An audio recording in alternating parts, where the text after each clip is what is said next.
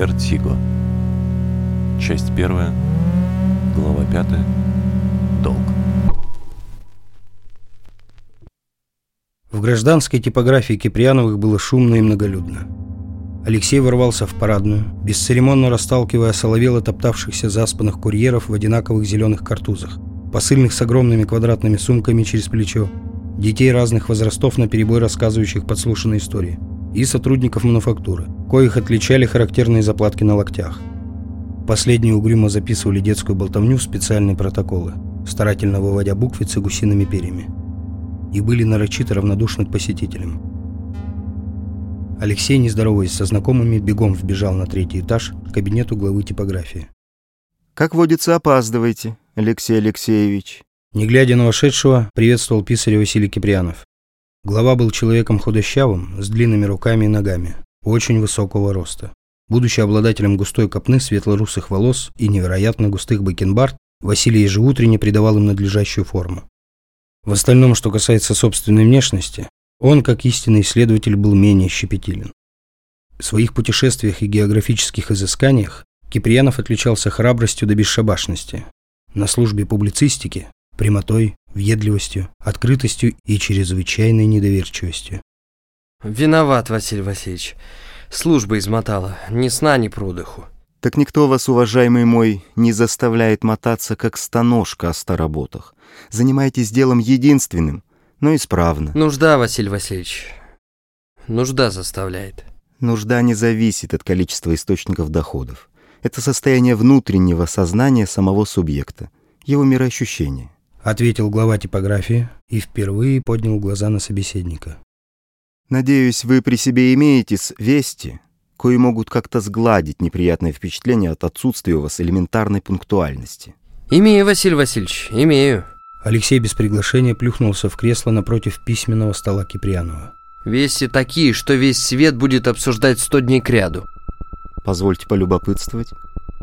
Два дня тому назад имела место дуэль между надворным советником Младом Константиновичем Деевым и герцогом Карлом Фридрихом Гатторпским, в кое первый был наповал сражен. Секундантом сей дуэли был, кто бы вы подумали, разыскиваемый Платон Афанасьевич Истомин, бывший штабс-капитан тайной службы его сиятельства. Герцог здоров? Сие мне доподлинно неизвестно. Лихое нынче время, уважаемый мой. Все население Гардарии трепещет при одном только упоминании неведомого царя царей, что за горами, долинами, реками и морями на троне каменном в Грустинье Гарде восседает, всем миром повелевая, а указы собственного своего государя, что с ними на одной земле живет и каждого по носу щелкнуть может, ни во что не ставят. Должно быть повод у столь дерзкой выходки наилюбопытнейший, раз уж сам жених цесаревны Анны супротив воли Цезаря Петра идти изволил. Говорят, раздряга и была вызвана предстоящей свадьбой герцога. Дейв вышел в себя, узнав о том, что Цезарь покровительствует такому союзу во имя закрепления мира с взбунтовавшимися супротив метрополии западными провинциями. Гарантом коего выступает в данном случае Карл Фридрих. Это обстоятельство натурально взбесило его, он вел себя совершенно непристойно. Он наговорил уйму гадости, обозвал Швецию смрадными топями и заявил, что выходец оттуда не может являться супругой возвышенной Анне Петровне, в результате чего и получил картель. Вот оно что! Не как наш любвеобильный надворный советник имеет в отношении цесаревны свои, как говорят в лютецы, амурные виды. Может, статься вы очень правы. Ибо, поговаривают, он искренне радовался предстоящему поединку. Видимо, рассчитывая на свой дуэльный опыт, надеялся покончить с юношей Гатторпским. Но вы, боги, распорядились по-своему. И лежит его остывшее тело где-то в нераскопанных землях, терзаемое воронами и грифами. Всем известен вздорный характер надворного советника. Плут, забияка и ходок. По делам ему. Мне неожиданна ваша склонность к художественному слову. Это мило. Но для нашего дела, уважаемый, важнее то, что вы сведущий в политических вопросах нашего бурлящего заговорами и бунтами мира. Поэтому прошу излагать факты в их сухом, доступном проявлении, избегая в том числе и личных оценок. Приму к сведению. Вы, уважаемый мой, не сочтите за недоверие, но будьте любезны, раскройте источник поведанных вами сведений. По моему ходатайству был выпущен тот самый смутьян с площади у Старого моста через Песчанку, старик Мирослав Неволин, милостью богов оказавшийся родным братом Еремея Неволина, верного пса Платона Истомина. За ним установлена слежка. Детали причины поединка Деева с Гатторбским мне стали известны из непосредственной беседы с цесаревной Анной. Вы знакомы с цесаревной? Анна Романова питает ко мне дружеские чувства. Вынужден заметить, что вы чрезвычайно любопытный человек, Алексей Алексеевич. Киприанов взял из чернильницы перо и сделал несколько заметок в журнале, по обыкновению лежащему на его рабочем столе.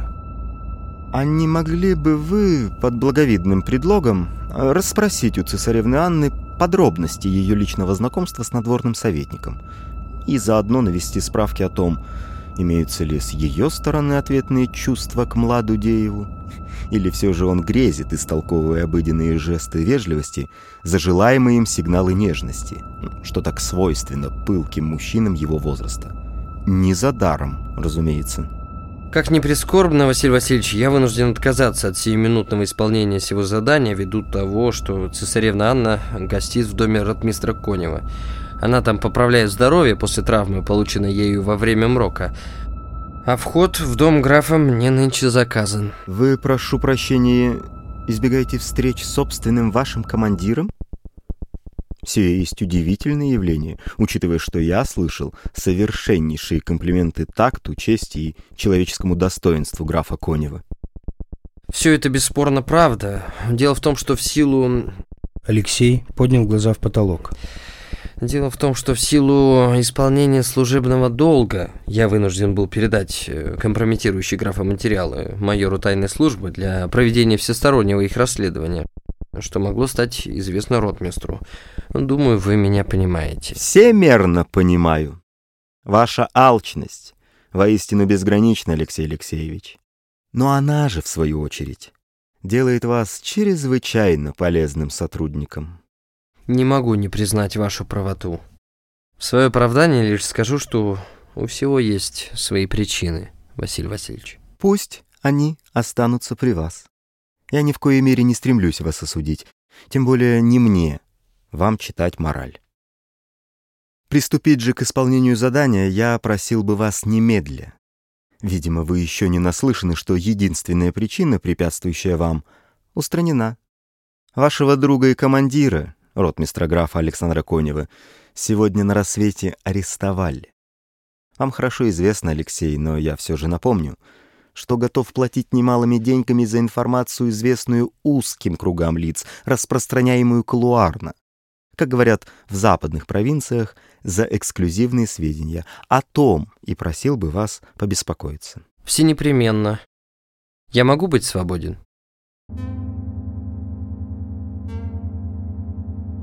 Киприанов уткнулся носом в свои записи. Писарь истолковал это как прощание и в задумчивости вышел.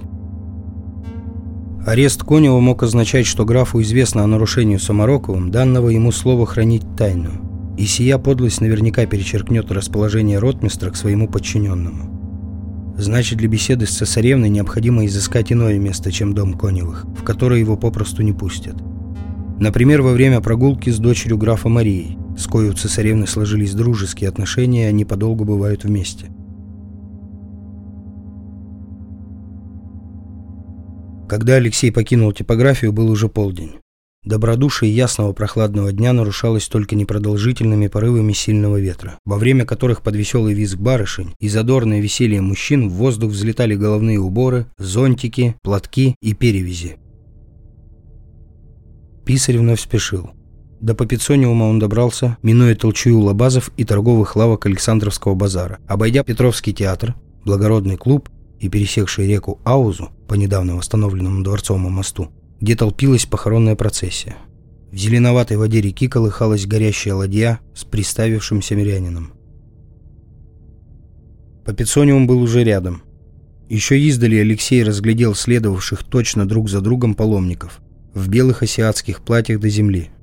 Следуя по направлению к декорированному, скалящимся горгонами темно-серому мрачному зданию, они неровной змейкой струились, обтекая неспешно бредущие брички, суровых ремесленников, гимназистов, милующихся с барышнями разного возраста и прогуливающихся мирян. Алексею потребовалось немало времени, чтобы пропустить паломников, стоя возле парадного крыльца Папицониума, прежде чем он смог подняться к высокой входной двери по лестнице, украшенной каменными изваяниями восседающих медуз. Неожиданно для Сумарокова дверь оказалась заперта. Он потянул ее сильнее, дверь поддалась лишь немного, словно изнутри чья-то неведомая рука держала ее закрытой. «Сударь, поберегите силы. Они вам еще понадобятся», — услышал Алексей незнакомый голос из-за спины. Смутившись из-за нелепости ситуации, Сумароков обернулся на голос и получил резкий удар в живот. Задыхаясь от спазмов, писарь широко открыл рот и выпучил глаза — Следующий удар пришелся по лицу. Металлический кулак до хруста сместил челюсть и рассек щеку. Согнувшись, Алексей упал на колени и зажмурился в ожидании новых ударов. Но их не последовало. Писарь поднял глаза на нападавшего. Перед ним возвышался странный человек в платье паломника с наброшенным на голову глубоким белым капюшоном. Из-под капюшона серебром блестела маска с круглыми отверстиями для глаз, небольшим острым носом и агрессивно распахнутым зубастым ртом. Темные нездешние глаза незнакомца равнодушно взирали на писаря. «Не будем терять времени. Следуйте за нами», — проронил человек и спустился с крыльца, где его ожидали еще двое также одетых мужчин. «Вы, должно быть, обезумели? Я служащий его светлости государя Цезаря Петра Алексеевича тайной службы». «Мы знаем, кто вы, сударь. Именно поэтому мы здесь. Изволите добровольно проследовать с нами, или нам потребуется вновь применить силу в отношении вашей персоны?» Куда вы меня эскортируете? Я арестован? Кто вы вообще такие, развернись под вами земля? Мы сопроводим вас на непродолжительную беседу, по итогам которой решится степень вашей дальнейшей свободы. И я настоятельно просил бы вас поторопиться. А если я откажусь следовать за вами? Боюсь, тогда у вас не будет ни малейшей возможности в ближайшее время посетить Попицониум ввиду плохого самочувствия. А вам ведь этого не хотелось бы? Не правда ли? Незнакомец жестом железной руки, двигавшийся точь-в-точь как живая, пригласил поникшего от этих слов Сумарокова проследовать стоявший поодаль экипаж. Когда Алексея вытолкнули из экипажа, заказчик его задержания стал ему очевиден. Карета стояла вблизи дома Хермана Шлинка, в котором он помимо собственного проживания имел на первом этаже хорошо известную в Москве гарде финансовую контору. «Ах, Алексей Алексеевич, чрезвычайно рад, что вы отыскали время для визита». Хищно улыбаясь пухлыми щеками, приветствовал Алексея Херман, полулежа в кресле своего кабинета и вращая в пальцах гусиное перо. «Досадно, разумеется, что приходится напоминать вам о себе, Справедливости ради стоит все же отметить тот прилежный факт, что вы не поддались глупому юношескому задору и не пустились бега, но как человек чести милостиво приняли приглашение моих халдеев. В связи с этим обстоятельством смею надеяться, что ваше непочтительное отношение к письменным договоренностям, имеющим место между нами, скорее недоразумение, чем возмутительное нарушение. Пожалуй, так. Осторожно оглянулся Леша на железнорукого, стоявшего у входной двери. Мне, безусловно, льстит ваше отношение ко мне, ваше трогательное гостеприимство и те почести, кои вы оказываете моей скромной особе, но, к несчастью, я спешу, и посему просил бы вас перейти непосредственно к сути дела и причине моего возмутительного пленения. К сути? Можно и к сути.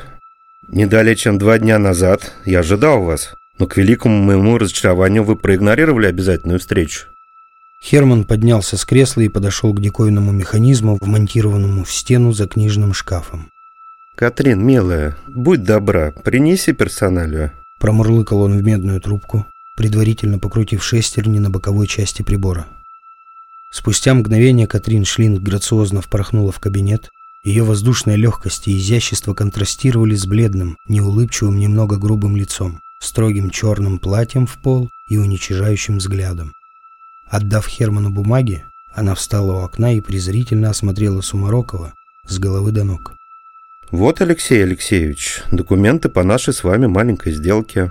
Все деньги, что вами были внесены, учтены и тщательно просуммированы». «Херман, от ваших слов у меня полнейшая путаница. Разумеется, я помню о своем долге и стараюсь прилежно оплачивать установленные вами взносы в его погашение, что, видят боги, дается мне чрезвычайно непросто. Я искренне не могу уразуметь, какая же причина должна была привести меня к вам два дня назад, ибо возврат займа я осуществляю в соответствии с установленной вами последовательностью через указанного вами курьера. Путаница, говорите? В платежах вы прилежны, с этим трудно не согласиться. В то же время ваше удивление говорит о неуважительном отношении к остальным условиям нашей сделки. Вы верно запамятовали? Или, что более вероятно, не обратили внимания на то, что деньги я должу вам на условиях долга в рост? Долго в рост? О, прошу прощения, боюсь, я не могу вас понять. Понять сие совершенно несложно. Это означает, что возвратить вы мне обязуетесь не только одолженные 128 рублев, но и арифметический рост к ним. И чем продолжительнее срок возврата, тем выше сумма роста. Об этом следует из бумаг. Вот и вот. Для писаря более чем непростительно небрежное отношение к содержанию бумаг. Не находите? Потряс скипой бумаг у лица писарь и ростовщик. Я же исправно плачу вам, что порой вынуждает меня идти на сделку с собственной и своей совестью. Но то, что вы утверждаете, суть кабала. Как вы вести дела смеете подобным образом? К несчастью, вы исправно платите токмо ваш заем, но не рост к нему. Итого, на позавчерашний день, учтя все возвращенные вами суммы, ваш долг уменьшился всего на 46 рублев. Это же... это же неслыханное бесстыдство! Бесстыдство? Не надо видеть во мне недруга, уважаемый Алексей Алексеевич. Я был единственным, кто откликнулся на вашу беду, не так ли? Я был тем, кто позволил вашему не самому принимаемому обществом желанию стать явью. Разве имеется в моем встречном желании сделать условия сделки приятными для обеих сторон хоть толика враждебности по отношению к вам? Мне видится, что нет. Катрин громко рассмеялась в голос и отвернулась. Алексей был подавлен. Хитрость и красноречие ростовщика, подкрепленные силой халдеев его личной гвардии, являлись убедительным основанием бесполезности какого-либо сопротивления. Ну что вы поникли, уважаемый Алексей Алексеевич? На вас, можно сказать, нет лица, и сие совершенно напрасно. Пригласил я вас к себе в дом не только для того, чтобы уведомить вас о состоянии долга, но и для того, чтобы предложить вам пути решения данной задачи что, по моему мнению, должно окончательно убедить вас в том, что я не являюсь вашим недругом, а скорее напротив. И в чем же вы видите решение? Ваша прямота говорит о вас как о человеке дела, Алексей Алексеевич, что мне искренне симпатично. Так вот, до меня дошла информация о вашем геройском подвиге. То, что вы совершили для спасения цесаревны, заслуживает наивысших похвал. Анна Петровна пред вами в долгу, и смею предположить, не к лицу будет августейшей особе отказать своему спасителю в небольшой просьбе. А именно, вручить ему механическую безделушку, что цесаревна везла с собой. Птицу? А с чего вы решили, что это птица? Впрочем, неважно. Мы правильно поняли друг друга, именно этот механизм. А что я получу взамен? Полное списание всего вашего долга, уважаемый Алексей Алексеевич. Полное списание. Херман Шлинг, подчеркивая важность сказанного, постучал по столу пером. Присутствующие здесь будут свидетелями моего обязательства. Я согласен. Я согласен, развернись под вами земля. Алексей, поочередно глядя на свидетелей взятого на себя обязательства, не встретив сопротивления, покинул кабинет ростовщика, в надежде успеть в Папицониум до того, как задвинут засовы дверей.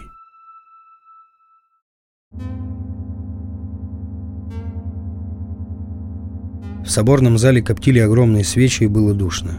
От ароматических ламп в изысканных канделябрах, подвешенных черным глянцевым колоннам, к куполу поднимались тонкие струйки пряного дыма. От столпившихся мирян, паломников, чьих-то слуг рабов пахло разгоряченными телами. Все с надеждой ожидали явления Тикамадзу Теру, но никто никогда не мог заранее предугадать, прибудет сей загадочный человек в назначенный день. Или ожидание, как случалось гораздо чаще, окажется тщетным.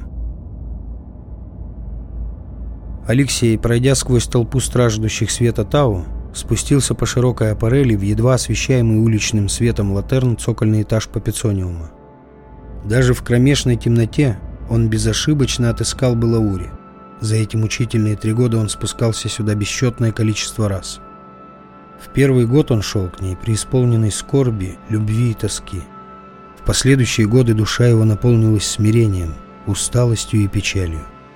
Бывали дни, когда он приходил отчаявшись, одолеваемый сомнениями и муками, но никогда без трепетной надежды в сердце.